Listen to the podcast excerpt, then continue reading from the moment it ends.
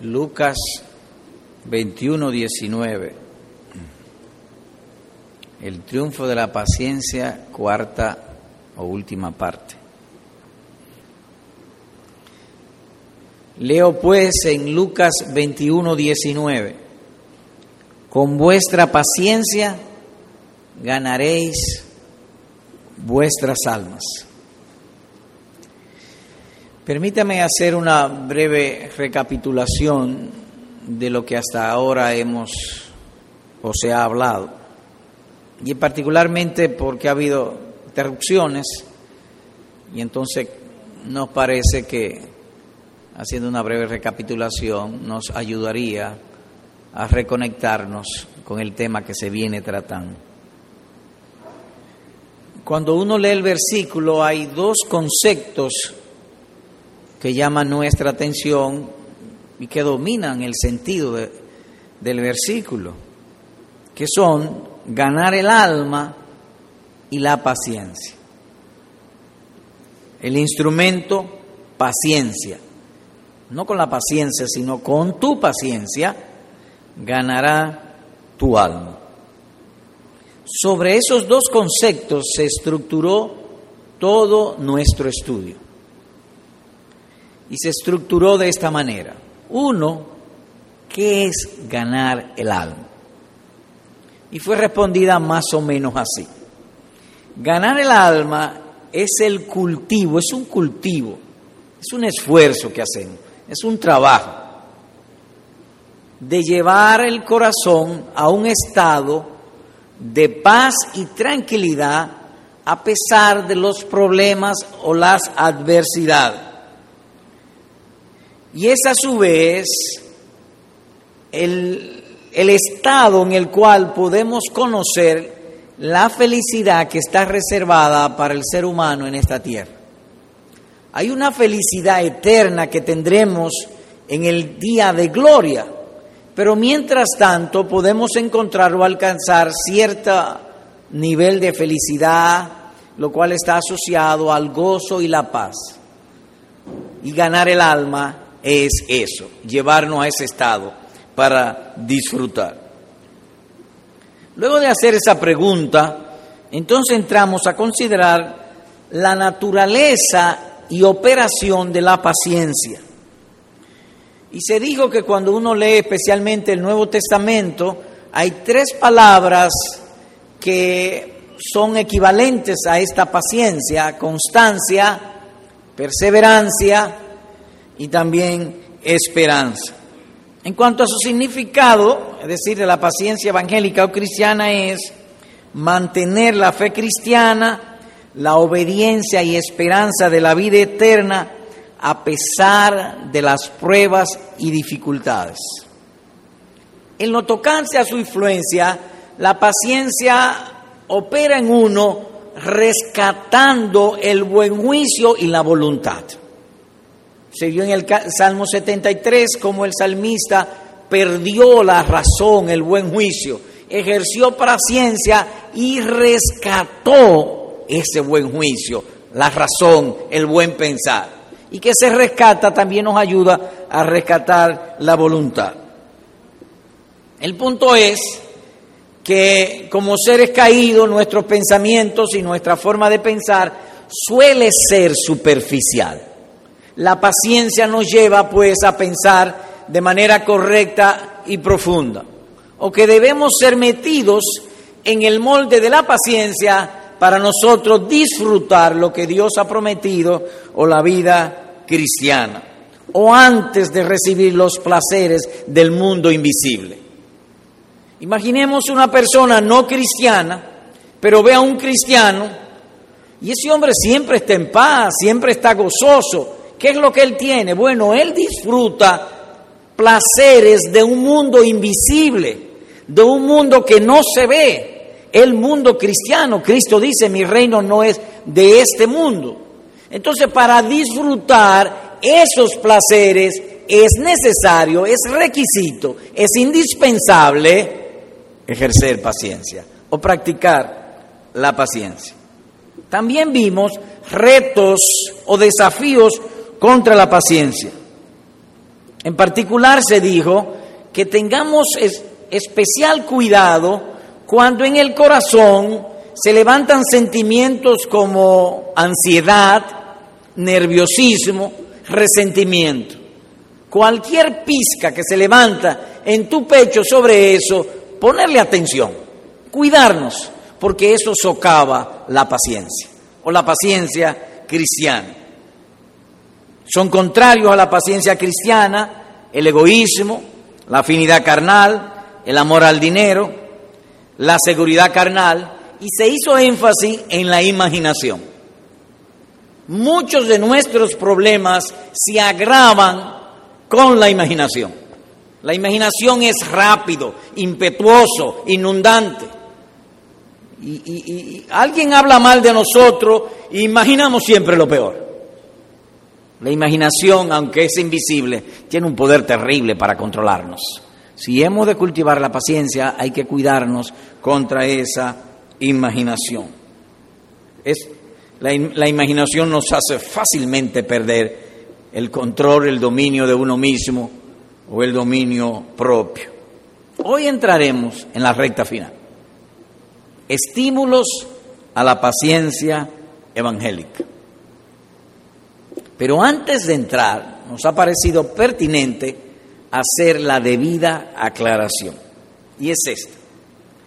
Paciencia no significa pereza ni lentitud en nuestras acciones o en nuestro obrar.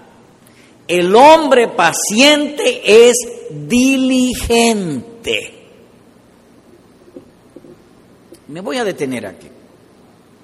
La diligencia actúa en nosotros cuando vemos un bien o el obtener un premio o lo que sea y actúa de tal modo que movemos nuestras acciones para asegurar el bien que está delante de nuestros ojos.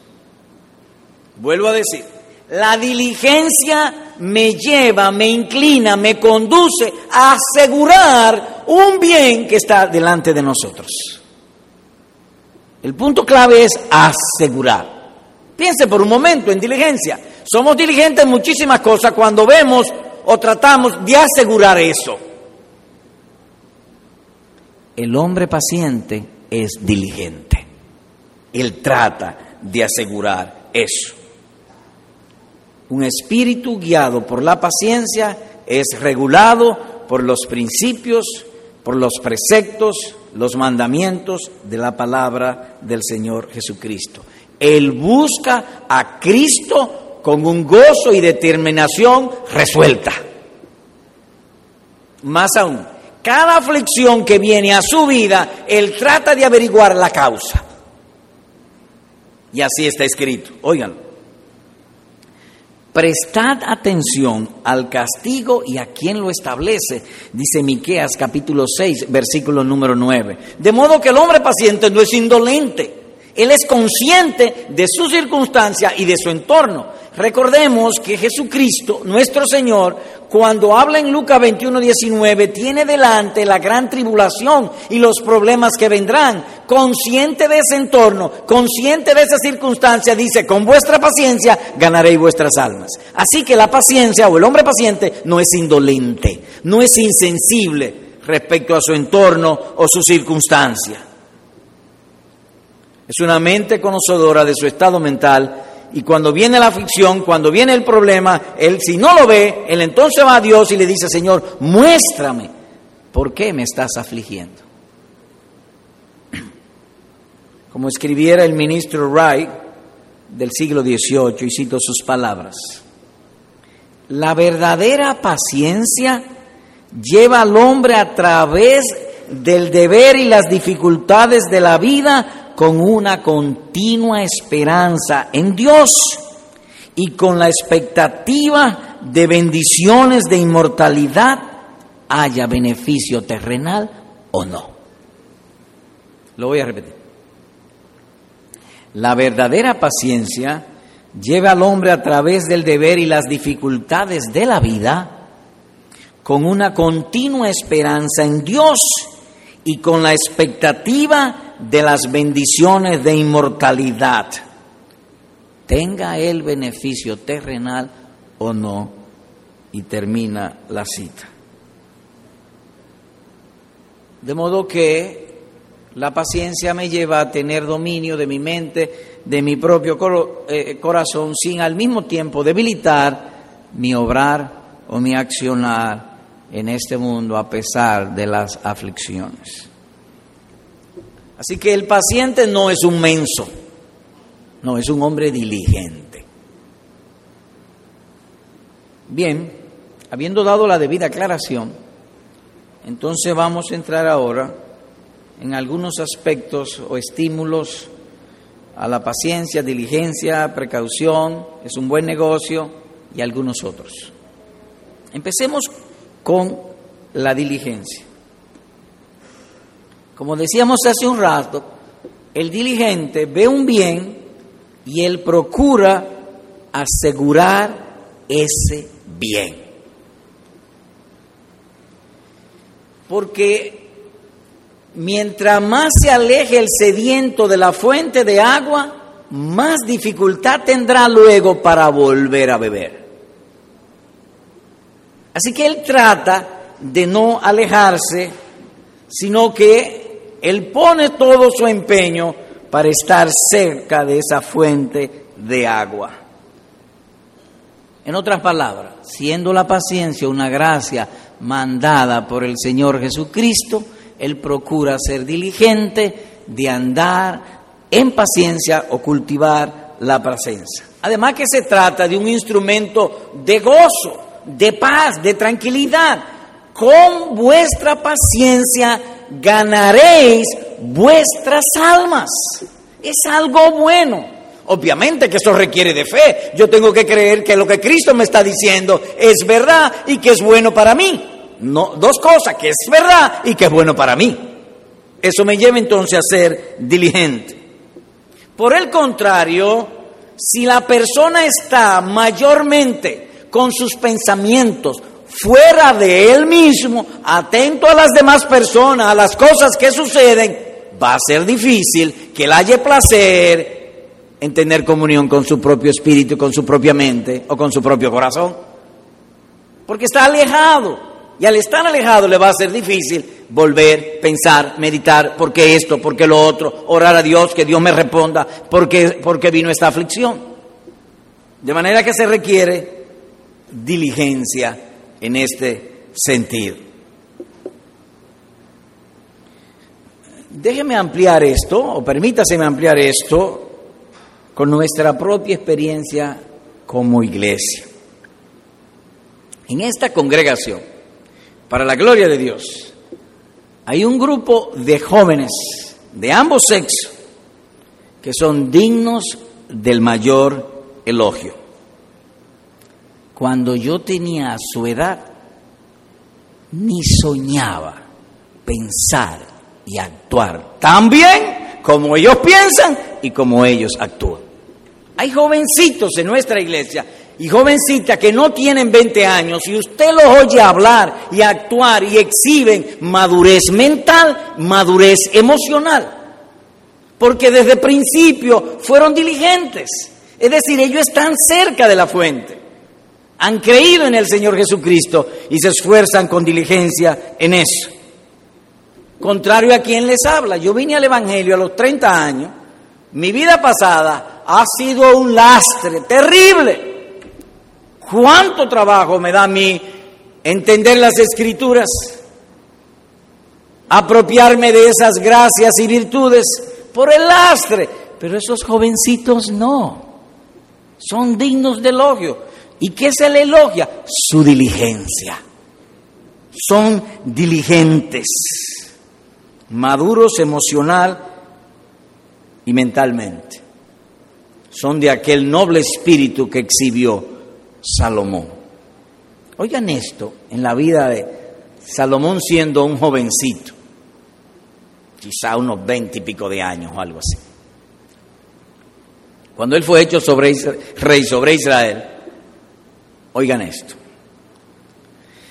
Y aquella noche apareció Dios a Salomón y le dijo, óigame, Dios se le apareció a Salomón. Y le dijo a Salomón, pídeme lo que quieras que yo te dé. Y Salomón dijo a Dios, dame ahora sabiduría y ciencia, es decir, la sabiduría tuya, el conocimiento tuyo, para presentarme delante de este pueblo. Y dijo Dios a Salomón, por cuanto hubo esto en tu corazón y no pediste riquezas, bienes o gloria, sabiduría y ciencia te son dadas. Y también te daré riquezas, bienes y gloria, como nunca tuvieron los reyes que han sido antes de mí, ni tendrán los que vengan después de ti. Segunda de Crónicas, capítulo 1, versículo 7 al 2. ¿Qué queremos destacar en este hombre? Al principio dijimos que la diligencia es que uno trata de no alejarse, por ejemplo el sediento trata de no alejarse de la fuente de agua, porque mientras más se aleje, más difícil le va a poder regresar. Este, hombre, este joven Salomón apostató, se volvió idólatra, adicto al, al sexo, pero él tenía en su corazón el tesoro de Cristo y volvió. Y eso es elogiable en los jóvenes, o en no todos, pero en algunos jovencitos y jovencitas de esta iglesia. Aman y tienen en su corazón el depósito de Cristo. Aman ser pacientes, esperar en Dios antes que involucrarse en la inmundicia y los placeres temporales del pecado en este mundo. Son más dignos del mayor elogio. En David encontramos lo mismo. Desde joven fue así, diligente. Pecó y volvió, porque el depósito estaba allí. Manasés, el hijo del gran Josías, criado en la ley, en la ley del Señor, pecó, hizo lo indecible y volvió. Fueron diligentes. Como está escrito, más buscar primeramente el reino de Dios y su justicia y todas las demás cosas le serán añadidas. Así que de aquí concluimos que aprendiendo paciencia en la juventud asegura una vejez de buena fama y constante gozo. Por el contrario, tú y yo conocemos viejos y viejas, ricos hasta más no poder y viven amargados. Su vida entera se la pasaron, se levantaban temprano, se acostaban tarde, hicieron negocios riquísimos. Y son, como dice alguien, cascarrabias continuos, siempre amargados. Así que, amados jóvenes, y nosotros los que no somos más jóvenes, sigamos el ejemplo de estos jóvenes, seamos diligentes en cultivar esta hermosa paciencia. Segundo, una precaución. Señor predicador, tengo una pregunta. Ajá, ¿cuál es? ¿Qué sería una señal de despreciar el alma? Usted ha hablado, con vuestra paciencia ganaréis vuestras almas. Sí, eso he dicho, eso está en la escritura.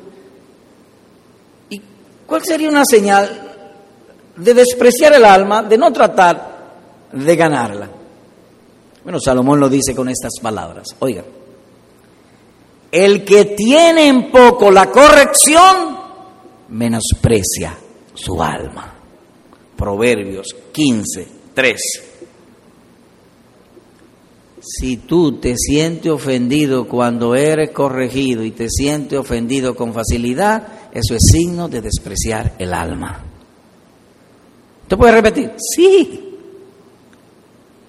Si te sientes rápidamente ofendido cuando eres corregido en los asuntos espirituales, eso es signo de despreciar el alma. El que menosprecia la corrección, menosprecia su alma. La escritura es bien clara en eso. Ahora bien, ¿por qué decimos esto? Bueno, es usual la inclinación del ser humano sentirse ofendido cuando es corregido. Porque olvidamos de dónde surge nuestra necedad.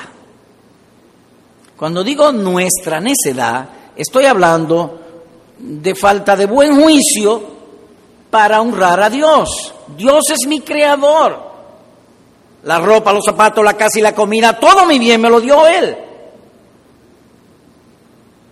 Pero la necedad es no verlo eso apropiadamente. ¿De dónde surge la necedad? De algo que las escrituras llaman en términos teológicos carne. Mi carne soy yo.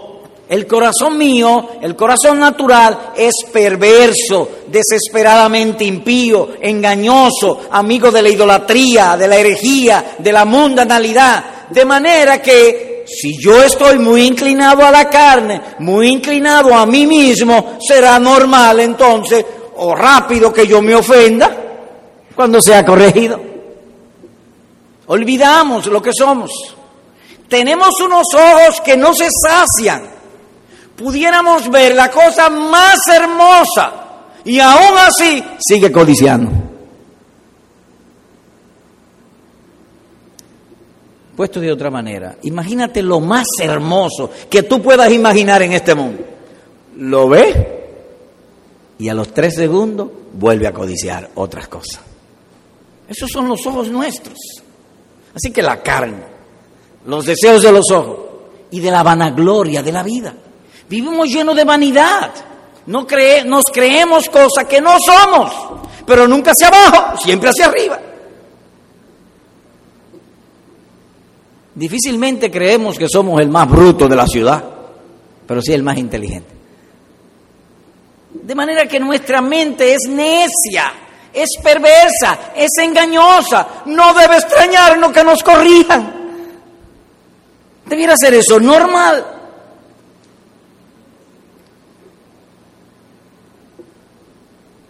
la vanagloria de la vida. Este mundo vive empeñado en hacernos distraer o distraernos de nuestra devoción a Cristo constantemente. Este mundo está estructurado así. Mire usted cuál es la cosa más segura que tenemos, la muerte. Pero no nos gusta pensar de la muerte. A veces vemos noticias y, y presentan aquellos cuadros tan dantescos, tan groseros tan crueles, y cambiamos el canal. ¿Y por qué lo cambiamos? Ah, porque tú puedes ser así mismo. No queremos ver esa realidad. ¿Y por qué es así? Porque amamos la vanidad, lo no real. Si de algo debiéramos ocuparnos nosotros es prepararnos para la hora de la muerte, pero para nosotros eso es ajeno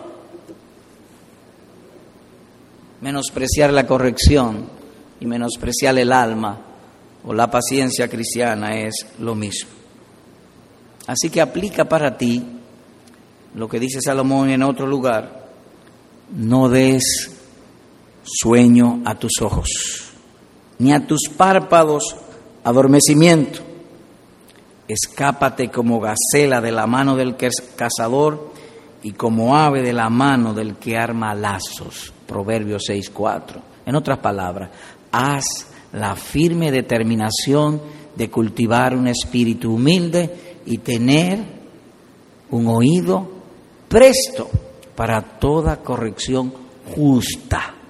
No toda corrección, sino toda corrección justa. Por lo que si hemos de ganar el alma con la paciencia de Cristo, no menosprecies cuando eres justamente corregido. Tercero, la paciencia es un excelente negocio. Damos lo material a cambio de lo espiritual. Y ese es el ejemplo que tenemos de los grandes santos del Señor. Oiga cómo habló uno de ellos. Lo he perdido todo y lo tengo por basura para ganar a Cristo. En otro lugar agrega otro de los favoritos de Cristo. Hermanos míos, tened por sumo gozo. Eso es ajeno a nuestra mente. Tened por sumo gozo cuando os halléis en diversas pruebas, cuando esté en dificultades. Eso es contrario a nuestra forma de pensar. ¿Y por qué debemos tener sumo gozo? ¿Porque somos masoquistas? No, no, no, no. Sabiendo que la prueba de vuestra fe produce paciencia. Es por los resultados, no por el dolor en sí. Es por los resultados, dice Santiago 1, versículo número 2. Y uno de los favoritos del Señor lo perdió todo. Perdió la mujer, perdió sus hijos, perdió el dinero, perdió su siervo, todo lo perdió. Y confesó lo que aspiraría a confesar todo ser humano. Oiga la hermosura, la belleza de lo que dijo este hombre. Aunque Dios me matare, en Él esperaré. ¿Qué pasó en Él? Lo perdió todo y ganó la paciencia de Cristo. Simple y sencillamente. Así que la paciencia es no bueno, buenísimo negocio. Hay en ese tiempo lo que se llama el Evangelio de la Prosperidad, que es una, una herejía, pero a esto de la paciencia debiera llamársele con propiedad el verdadero Evangelio de la Prosperidad del alma. Con vuestra paciencia ganaréis vuestras almas. Amados hermanos, es un negocio buenísimo. Yo preferiría tener un cáncer con Cristo que estar saludable sin Dios. ¿Está fuerte eso? Así es. Es preferible, repito, tener un cáncer estando en Cristo que ser próspero, saludable, sin Dios. Así que la paciencia es buenísimo negocio. Así que se trata de una gracia de gran valor. La paciencia es como la caja fuerte donde guardamos todas las gracias y las virtudes del cristianismo. Y hay un pasaje en el Nuevo Testamento, en segunda de Pedro 1, que entendemos abona esta idea. Les pido ir allá, por favor. Segunda de Pedro 1 y el verso 5 y 6. Leo. Vosotros también, poniendo toda diligencia, por esto mismo, añadid Noten ustedes, se ve el bien, se, él ve un bien en el futuro y él trata de asegurarlo. Eso es la diligencia, poner toda diligencia. Añadid a vuestra fe virtud. Es decir, añade a lo que tú crees la capacidad de hacer el bien. Virtud viene de poder, dinamos, que significa capacidad de hacer el bien que agrada a Dios. Eso es virtud. A vuestra fe buenas obras, eso es lo que está diciendo. Añadí a vuestra fe buenas obras. A las buenas obras no la haga lo loco, la con conocimiento bíblico. Al conocimiento espiritual, dominio propio. Al dominio propio, paciencia. Tenemos pues entonces la fe, las buenas obras y el conocimiento. A la derecha la paciencia y a la izquierda el dominio propio. Es como la guarda, lo que guarda la fe, el conocimiento y las buenas obras. Resguardo a diestra y resguardo a siniestra. Un doble resguardo. Como si todas las gracias del cristianismo son protegidas por la paciencia. Y es así. Virtud o buenas obras somos tentados a salirnos de ahí, dominio propio y nos mantiene. Y pacientemente obedecemos y esperamos. Así que el dominio propio y la paciencia son el resguardo de las demás gracias. Cuarto, en la paciencia tus cruces son una entrada a tus bendiciones. ¿Qué es eso? Bueno, cuando decimos cruces estamos diciendo adversidad, problema. Tú vas tranquilo en tu caminar, pasan los días, vienen los días y de pronto viene una aflicción. De pronto. Si lo metes dentro del molde de la paciencia, entonces va a ver que la adversidad es una entrada a una bendición o a las bendiciones. En otras palabras, que la disciplina del Señor son un beneficio a nadie más a los elegidos de Cristo, a los que aman a Dios. Todas las aflicciones con el comentario nuestro ayudan a bien. Así que las adversidades en la paciencia hemos de verla como una señal, un signo de que vamos a ser favorecidos. Dice en otro lugar, si se os deja sin disciplina, sin aflicciones, sin problemas, sois bastardos y no hijos. Hebreos capítulo 12, verso 8. Y David agrega, en esto conoceré, oh Señor, que te he agradado, que mi enemigo no se huelgue de mí. Pero el enemigo, el problema, David está diciendo, mi aflicción, oh Dios, es signo de que tú me amas, no lo contrario, no el disgusto que somos adoptados en la familia de Dios. Dicho de otro modo, cuando pensamos en términos de paciencia, Dios es nuestro médico y el remedio son las adversidades. Sería la idea para purificarnos, para quitar de nosotros la escoria. Pablo lo dice aún con lenguaje aún más claro. Oigan esto. Somos castigados por el Señor para no ser condenados con el mundo. Primera a los Corintios capítulo 11, versículo número 32. Así que es una medicina donde es como una inyección.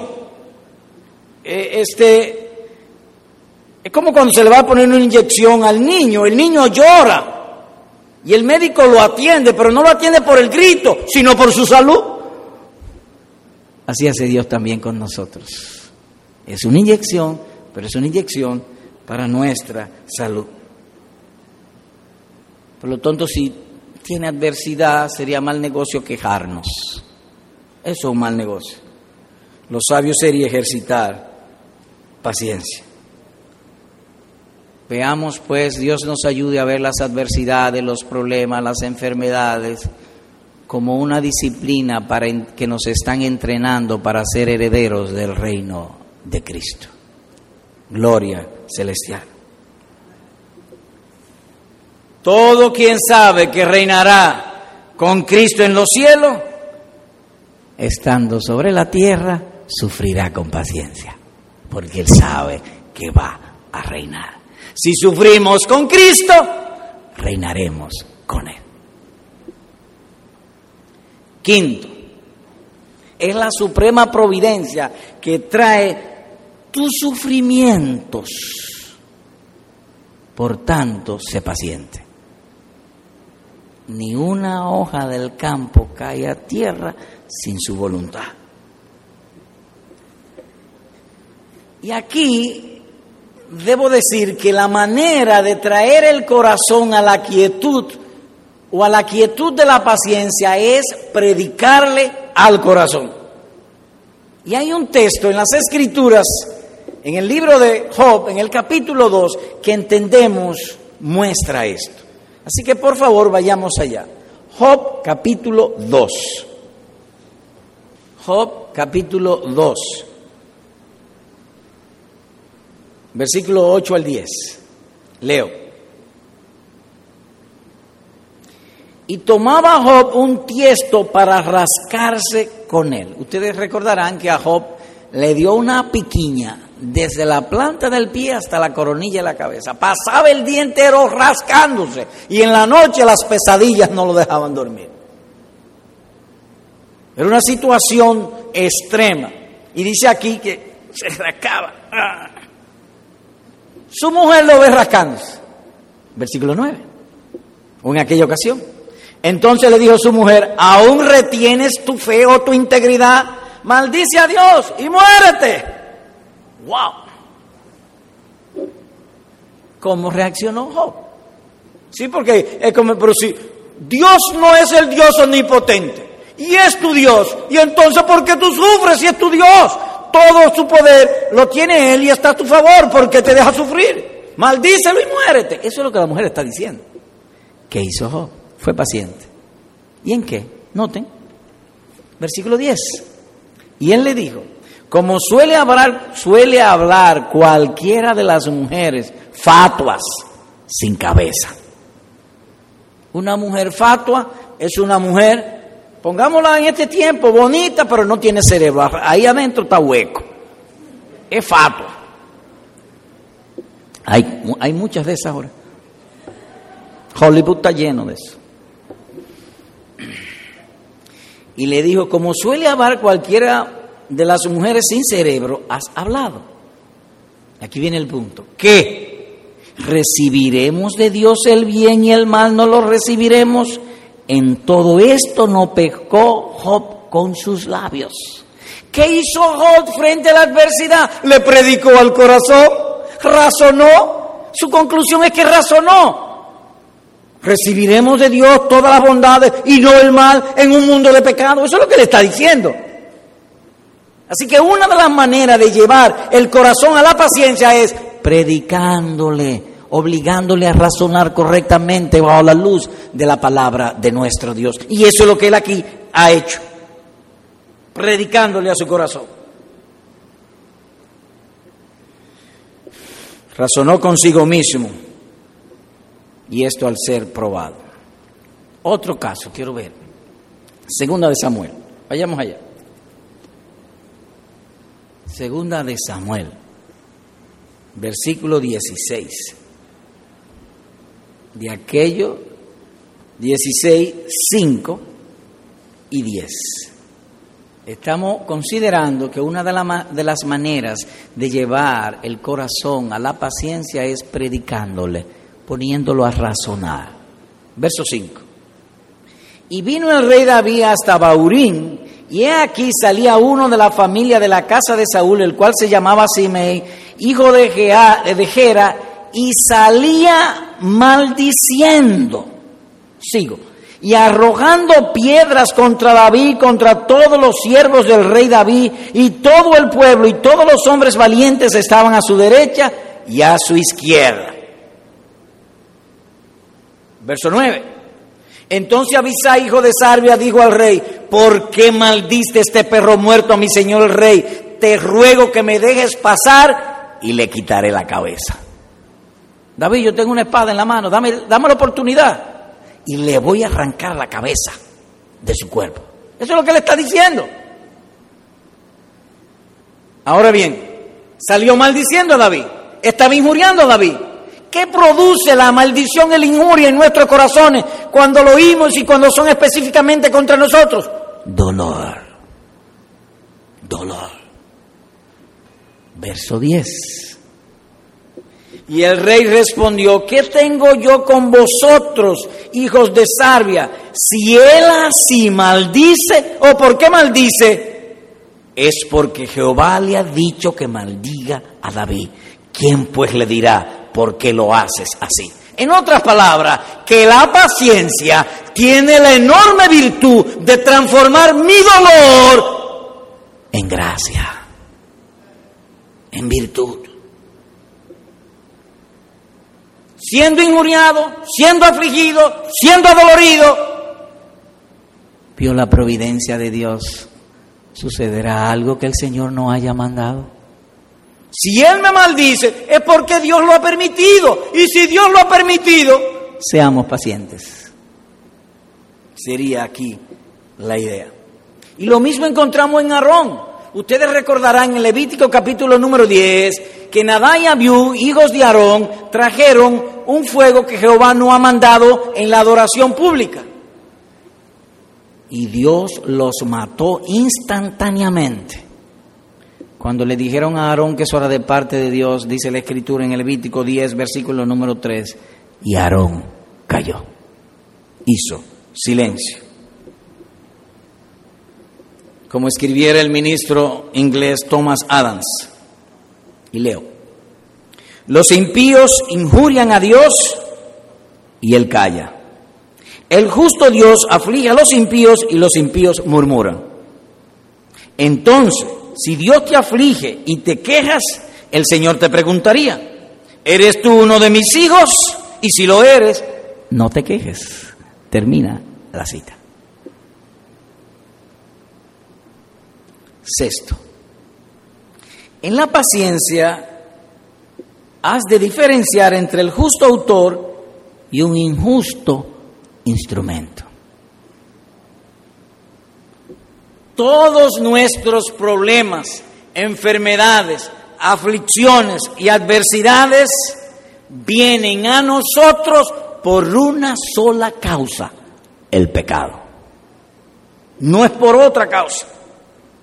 Jeremías dice, tu comportamiento y tus acciones te han traído estas cosas.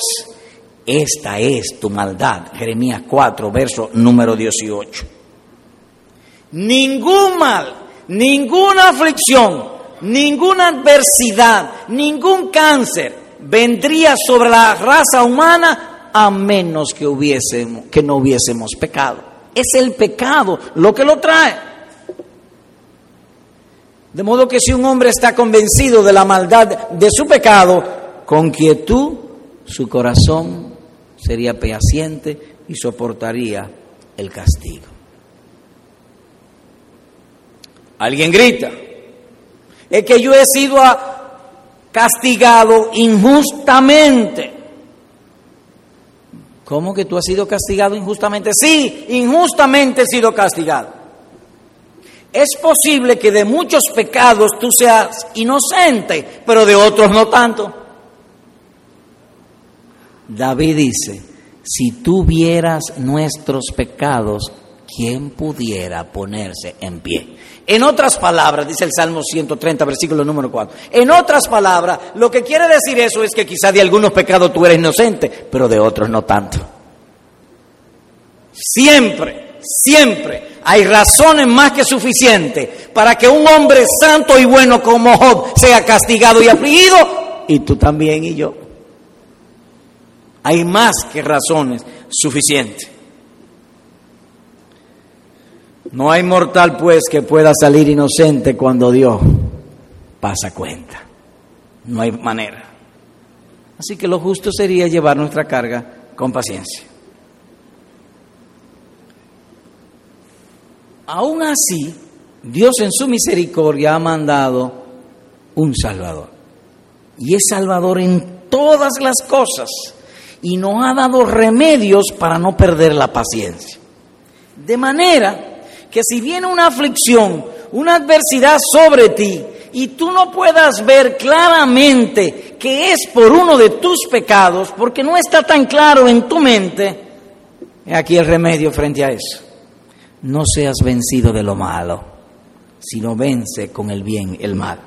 Mirad que ninguno pague a otro mal por mal. En otras palabras, que Dios es justo, pero el instrumento puede ser injusto.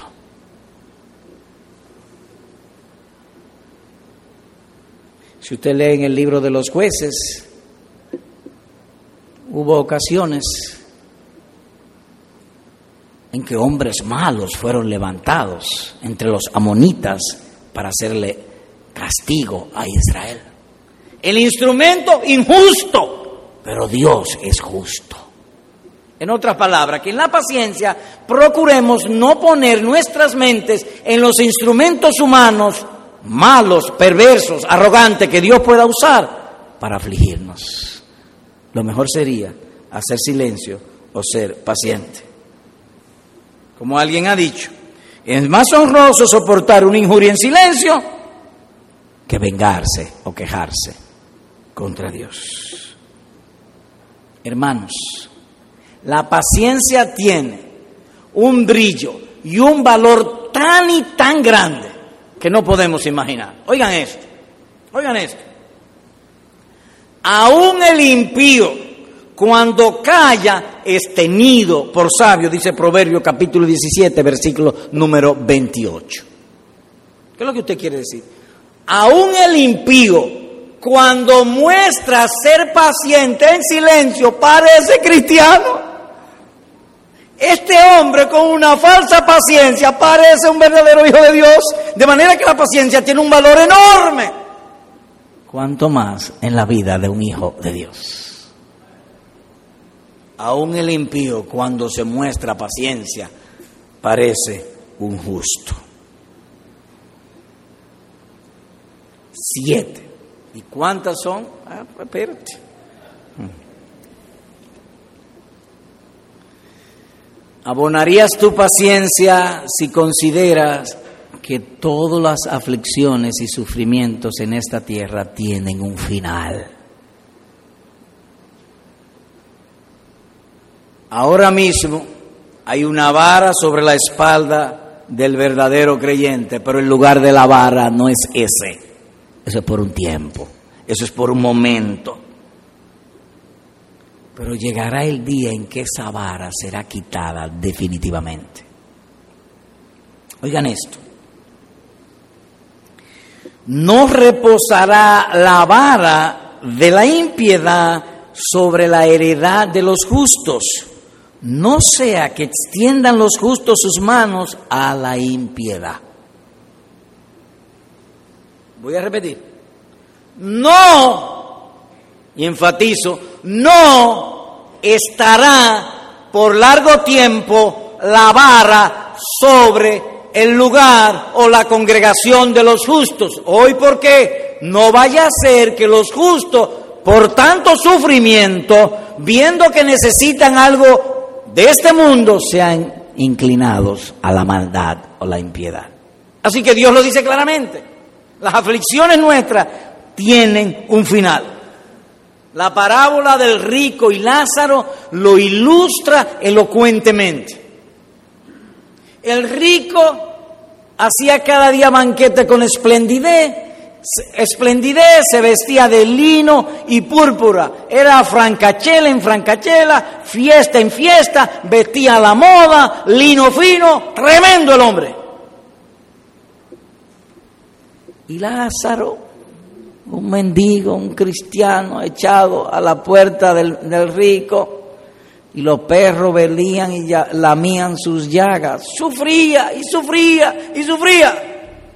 Pero, aquí viene el pero, murió el rico y en el infierno estando en tormentos. En cambio Lázaro lo llevaron al seno de Abraham. Y oiga lo que Abraham le dijo al rico. Hijo, acuérdate que recibiste tus bienes en tu vida y Lázaro también males, pero ahora este es consolado aquí y tú atormentado.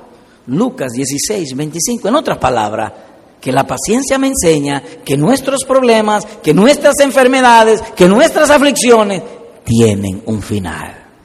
Un día se van a acabar nuestro final es consolación eterna, delicias para siempre. En este sentido, y ya casi concluyendo,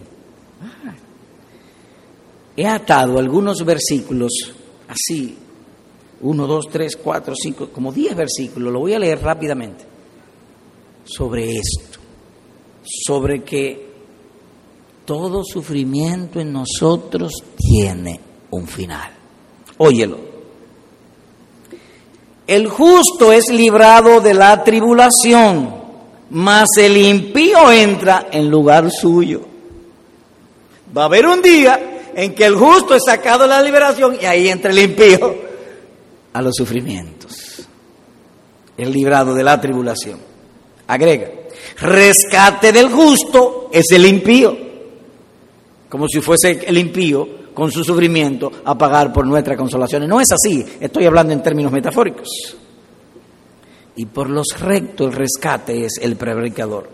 Y en otro lugar agrega, porque es necesaria la paciencia, para que habiendo hecho la voluntad de Dios obtengáis la promesa, porque aún un poquito, y el que ha de venir vendrá y no tardará. Vosotros ahora tenéis tristeza pero os volveré a ver. y se gozará vuestro corazón y nadie os quitará vuestro gozo. Y agrega, el cordero que está en medio del trono los pastoreará y los guiará a fuentes de aguas de vida y Dios enjugará toda lágrima de los ojos de ellos. Así que cuando esté llorando o afligido, lágrimas del corazón o lágrimas en la cara, son como una invitación y un recuerdo que un día va a venir Cristo y no la va a secar. Hermoso cuadro. Así, ¿verdad? Con un pañuelo, no, y una redoma. Él te entrará una redoma y enjugará cada lágrima en tus ojos o en tu corazón. Cristo mismo vendrá un día y lo hará. De manera que es buen negocio la paciencia. Todo sufrimiento tiene un final. Iremos a gloria eterna. Por lo tanto, no importa cuánto suframos en la tierra, con tal que seamos coronados juntos con Cristo. Bien, hasta aquí hemos llegado respecto a la paciencia o el triunfo de la paciencia. Pero no quisiera concluir, no debiéramos concluir sin hablar algunas palabras a nuestros amigos. Cuando digo amigo, no sé si tú te sientes un amigo, pero te lo voy a poner fácil. ¿Tú te convertiste al Señor Jesucristo? No todavía. Entonces eres un amigo, todavía no eres hermano, no te has convertido. A ti son estas palabras. Tú has agregado pecado sobre pecado. Muchos pecados tú has hecho. Has provocado a Dios, pero Dios ha sido paciente para contigo. Dios ha dilatado matarte y enviarte al infierno, pero Dios no lo ha dilatado para que tú sigas pecando, sino con un solo objeto, para que te arrepientas. Esa es la razón para que te arrepientas. Dios es bueno y su bondad ha de guiarnos al arrepentimiento. Ahora, ¿por qué tú piensas de esa manera? ¿Por qué dilatas el arrepentimiento? Oh, porque hay un problema en tu cabeza. Hay un error mental en ti. ¿Y cuál es el error mental? Oh, que tú crees que tú eres dueño del tiempo. Tú piensas que va a estar vivo el año que viene, o dentro de 10 años, o dentro de 15. Y quisiéramos que sí, que esté vivo. Y piensa que vas a tener la oportunidad de arrepentirte luego. Quisiéramos que sí, que te arrepientas luego, pero que al final te arrepientas. Ahora oye esto. Cada vez que tú entiendes la palabra de Dios y sientes que Dios está llamando al arrepentimiento que hay un deseo allá profundo de querer ser un verdadero cristiano, eso es que Dios te está llamando. Y cuando lo dilatas, a eso se le llama dureza. Dureza. Oye lo que Dios dice. Pero por tu dureza y por tu corazón no arrepentido, acumula sobre ti mismo ira para el día de la ira y de la revelación del justo juicio de Dios, dice Romanos capítulo 2, versículo número 5. ¿Y dónde está tu error mental? ¿Tú no has pensado que te fallen los cálculos? ¿Cómo que me fallen los cálculos? Sí que tú te mueras no pensando como tú piensas dentro de 20, 30 años, sino mañana o pasado, o dentro de un año o dos, no como tú te imaginas. va a estar en tremendo problema si los cálculos te fallan. Porque tú estás calculando. Y usted dice que yo estoy calculando. Desde que tú agregas que va a durar 10 años más o 15 más, está haciendo un cálculo de suma. Al día de hoy le está agregando 10 años, está sumando. ¿Y si los cálculos te fallan? Ira para el día de la ira. Vamos a suponer que tú estés en una casa y estés cogiendo fuego. ¿Qué es lo más sabio? ¿Esperar que el fuego llegue a ti o irte antes de que el fuego llegue? Obvio, irte antes de que el fuego llegue. Pues conviértete, arrepiéntete ahora antes que venga el juicio de Dios contra ti. Ahora.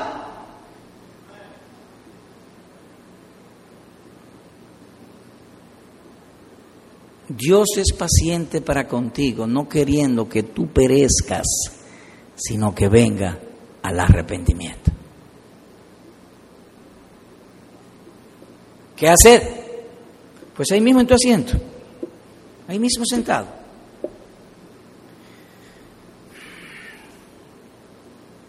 ¿Tú me estás oyendo?